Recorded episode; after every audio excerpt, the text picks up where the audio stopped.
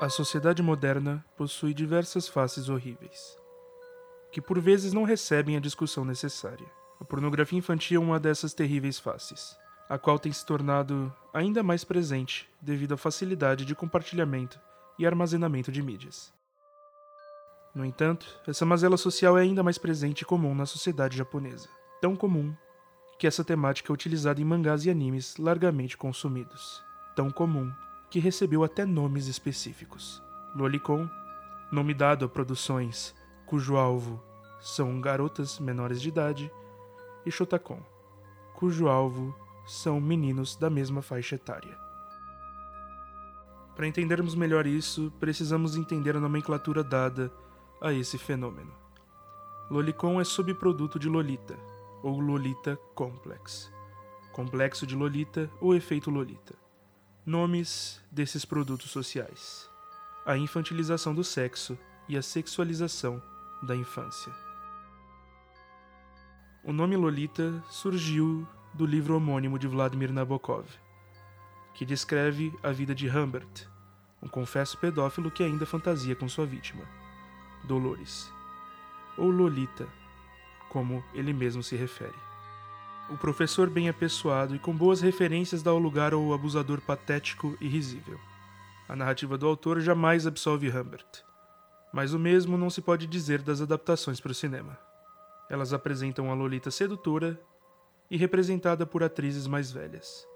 Para incrementar a tragédia, muitos leitores se identificaram com o homem.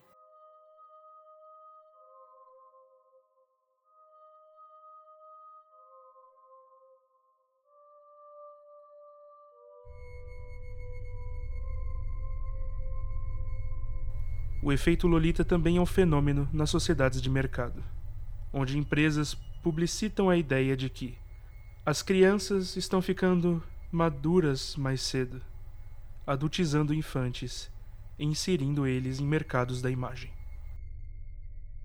O sexo se torna algo próximo e distante ao mesmo tempo. Próximo, pois se torna objeto de desejo e artigo de luxo. Distante, pois sua natureza, consequências e potencialidades mal são conhecidas.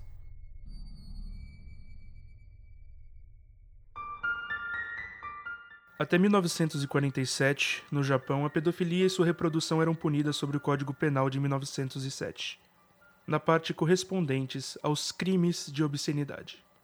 Essa legislação moralista, muito característica da época, possuía decência como base, e não a proteção de pessoas em risco. Nesse caso, a violência sexual se torna algo etéreo e é praticada contra uma sociedade e não uma pessoa.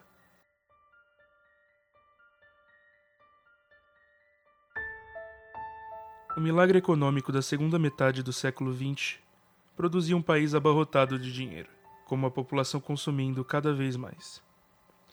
Nesse contexto, a garota jovem, ou shoujo, cercada de produtos, se tornou parte do cotidiano do trabalhador japonês, que consumia essa imagem como uma forma de se distrair da labuta diária.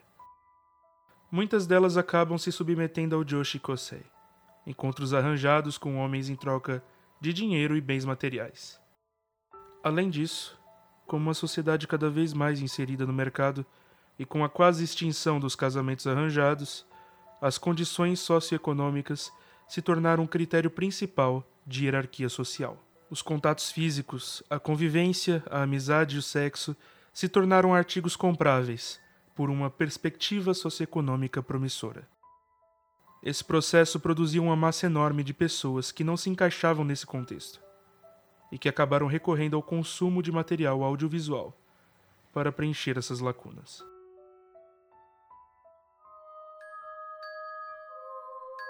Em 1947, dois anos após a rendição do Japão, surgiu o Ato de Proteção à Criança, que endereça de forma mais direta o abuso de crianças, não trazendo nada de novo sobre a distribuição de material pré-existente. No entanto, uma lei que punisse a distribuição e produção de pornografia infantil de forma direta só surge em 1999. Nenhum desses documentos previu a proibição do já conhecido Lolicon nem citou a posse de pornografia infantil como punível.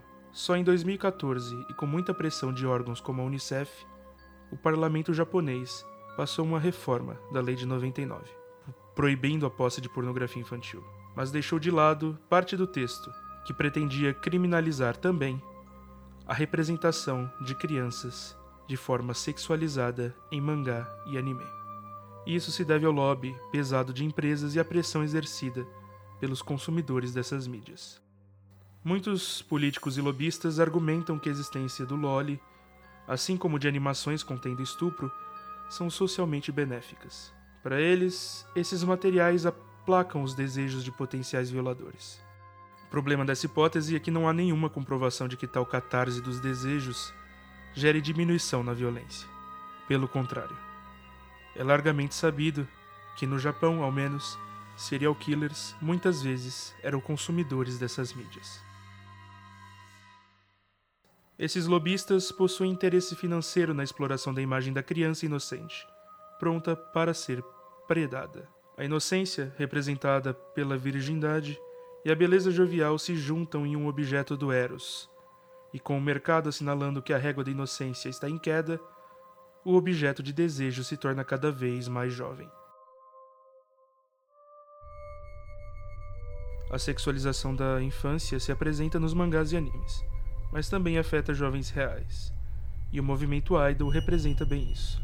Garotas jovens e sempre disponíveis alimentam a indústria e se transformam em produtos para pessoas socialmente reprimidas. O ritual do aperto de mãos, antes um gesto tão sexual no país, representa como essas garotas estão ali para saciar os desejos sociais e sexuais daqueles homens. Apesar disso tudo, esse mecanismo não parece que vai ter um fim. A solidão criada pelo capitalismo selvagem japonês é preenchida pela inocência das crianças, que se tornam vítimas dessa indústria moedora de carne, que lucra com suas imagens. Esse foi o primeiro episódio roteirizado do Midiático. Espero que tenham gostado. Eu sou o Silver, o host, Gostaria muito que mandassem suas opiniões tanto no Twitter quanto na nossa caixa de e-mails e aos que quiserem que apoiem nosso projeto no padrim.com.br barra midiático. Vejo vocês na próxima.